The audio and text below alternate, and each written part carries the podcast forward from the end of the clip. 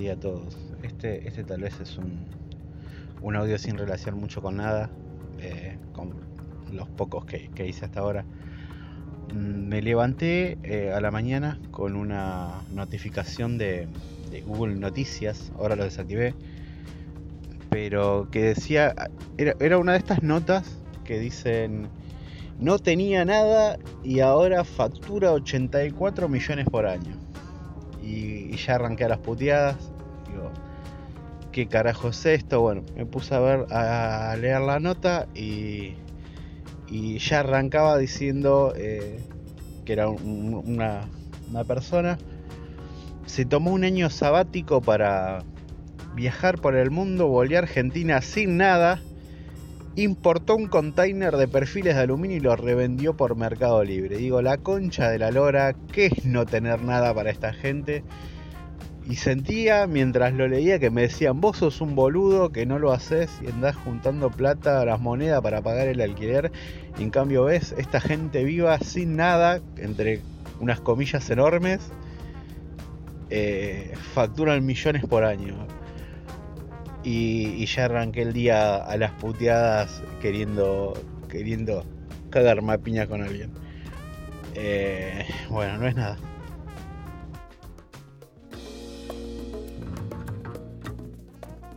Buenas, ¿cómo andan? Antes que nada, este es mi primer capuchino. Eh, encontré el podcast hace unos días y ya me escuché todo, así que creo que tengo fierita virus, me tengo que aislar. Eh, en relación a lo que vos decís, John, sí, es, es terrible y es también como lo que tal vez habló Guille en algún que otro episodio. Yo en este momento vivo en Australia, estoy de Working Holiday Visa. Y me rompe las pelotas también todas las publicaciones de a 7 millonarios siendo lavacopas, poner en Australia o Nueva Zelanda juntando mangos. Eh, ¿Se puede ahorrar guita? Sí, no lo voy a negar. Pero en ningún lado te dicen que tenés que vivir en un hostel con 16 personas en la habitación o en una casa compartida, en mi casa ponerle con 4 personas más en el pueblo en el medio de la nada. Eh, en ningún lado te dicen esas cosas. Entonces eh, es todo esa cultura de mierda y de querer vender y del clickbait. Hay que tener mucho pensamiento crítico, no hay que entrar en nada de eso.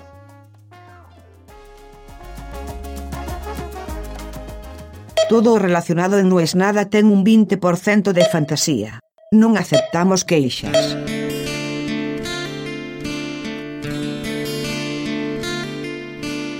A veces la pegan. Por lo general son bromas y ya. Pero creo que es un signo de estos tiempos que así como una canción, un poema, una película, un libro, te puede movilizar o emocionar, un meme hoy en 2021 también tiene esa capacidad. Me mandaron algo muy sencillo, viejo de hecho. Pero me pegó por quién me lo mandó. Un amigo mío, metalero, como la última persona que me imaginé que me podía mandar esto. Es una foto de un cartel que dice, sé amable, casi nadie le está pasando bien. Y abajo me puso, tarde me lo pasaron, pero me encantó. Y eso me, me movilizó mucho, me movilizó mucho, porque no esperaba que ese cartel y que ese meme movilice a esa persona y que esa persona me lo mande a mí. Y, y es cierto, creo que no conozco a nadie. Estaba pensando si decir casi nadie, pero no, no conozco a nadie a quien yo hoy le pueda preguntar, decime con total sinceridad, ¿estás mejor o peor que el año pasado? Y me diga, estoy mejor. Yo no lo conozco esa persona. Quizás existe. Yo no la conozco. Y claro, eso es terrible. Cuando pensás que todo eso va condicionando el humor social, si querés, el humor general. nuestro humor se compone de nuestra propia vivencia y un poco también de lo que se siente en la calle, de lo que sentís en las redes, de lo que sentís cuando hablas con alguien, si es que hablas con alguien. Son las 7 y media de la tarde Madrid, hace 36 grados de calor. Y yo todavía no pisé la vereda. Y claro, ya entro en una época en que la excusa para no hacer actividad física o no salir es hace mucho calor. Hace tan solo unos meses era está feo. Pero no quiero protestar, quiero compartir algo que encontré. Y compartí con ustedes el meme y también quiero compartir algo que también me pegó bastante, pero para bien en este caso. En un foro de lectura del que participo, alguien dijo, hoy no voy a hablar de libros, no voy a recomendar nada. Tengan en cuenta que un foro de lectura, por supuesto, es un lugar donde uno va a recibir recomendaciones y hacerse el canchero. Digamos la verdad. Es un lugar de pavoneo intelectual.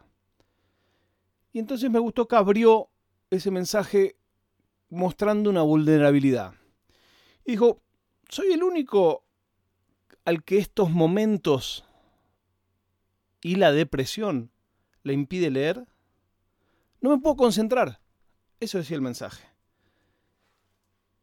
Y seguía explicando un poco los detalles, pero decía básicamente, y en esto realmente me sentí muy identificado, me pongo a leer y siento que el teléfono me está mirando.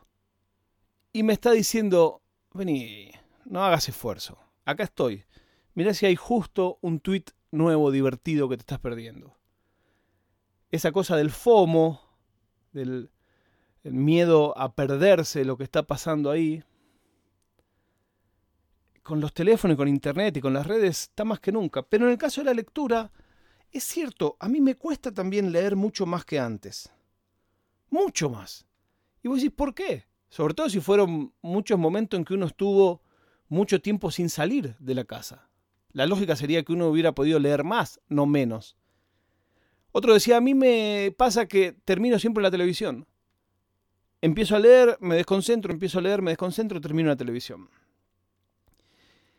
Entonces lo que me gustó era que en este lugar donde todos cuentan que tanto leen, de repente empezaron todos a decir, a mí me pasa lo mismo, a mí me pasa lo mismo, a mí me pasa lo mismo, a mí me pasa lo mismo, a mí me pasa lo mismo. Y eso como que dio una luz de tranquilidad de, no me estoy convirtiendo en un boludo, a todos nos pasa lo mismo. Y alguien dijo, bueno, pero tiene que haber algún modo de poder conectarse de nuevo. Y empezaron a dar consejos prácticos, algunos de los cuales me encantaron. Me anoté dos para hacer yo. Uno es buscar libros cortos. Dice, no, si te está costando concentrarte, no es el momento para empezar la Ilíada, para empezar ese libro grandote que tenés que leer. Lee corto. Y es cierto, me puse a pensar y yo, lo último que estoy leyendo, el libro que estoy leyendo hoy, es un libro de cuentos de Pedro Mairal, que me permite cada vez que lo agarro, como son cuentos cortos, leer dos o tres por vez. Y eso es cierto, eso me funciona. Otros libros por ahí que estoy leyendo de no ficción, leo dos páginas y, me nublo. Otro dijo, no hay que tener miedo a lo que se llaman los comfort book. ¿Qué son los comfort book? Libros que vos ya leíste, que sabés que te gustaron, que sabés que te gustaría releer. O libros distintos de autores que son tus autores de confort. También yo sé que cualquier cosa que escriba Sacheri me va a gustar. Bueno, excepto el anteúltimo que un poquito le pegan al peronismo. Pero yo sé que lo que escribe Sacheri me gusta. Por ejemplo, entonces es como un lugar de confort. Otro consejo que dio uno era agendátelo. A las 6 de la tarde leer. Ahí ese a mí no me funciona. Ese a mí no me funciona porque yo soy el primero en hacer caso omiso somiso, dirían los cazafantasmas, caso omiso a lo que dice mi, mi agenda. Soy el primero. O sea, si yo puse que tengo que leer, yo puedo sacar que tengo que leer. Otro decía, a mí lo que me funciona es leer el mismo libro con otros amigos a la vez e ir comentándolo. Entonces eso hace que no te puedas atrasar. Me pareció interesante, para eso hace falta tener amigos. Entonces es un problema que no es menor. Y por último, la que me pareció también interesante y sobre todo es uno de los caballitos de batalla de Kindle, del producto de libros electrónicos de Amazon, y es leer a la vez que escuchás el audiobook. Puntualmente, si vos tenés Kindle y tenés Audible, vos podés saltar de la versión del ebook a la versión del audiolibro y volver al ebook y el ebook sabe hasta dónde escuchaste y el audiolibro sabe hasta dónde leíste. Por supuesto, partiendo de la base que hayas comprado todo original en Amazon, ¿no? Pero es, realmente un feature muy bueno eso. Acá no hablaban de eso, sino que hablaban de a la vez leer y escuchar el libro. Entonces, como que ese audio un poco te va a ayudar con el ritmo y que a la vez si te desconcentras un poco, el audio te vuelve a encauzar. Me pareció interesante. Nunca doy consejos yo acá, pero como encontré todos estos, hoy me hice un machetito y dije, los quiero compartir, porque quizás a alguien también le sirve. El capuchino está cada día más lindo, lo habrán escuchado al principio. Si quieren sumarse, tienen que ir al grupo de Telegram, que es No es nada podcast en Telegram, y ahí te damos recién el acceso al capuchino. Hoy me preguntaron qué vamos a hacer para los 200 episodios. Tengo alguna idea, pero todavía no está, no está del todo cerrada. Tampoco sé si es tan buena.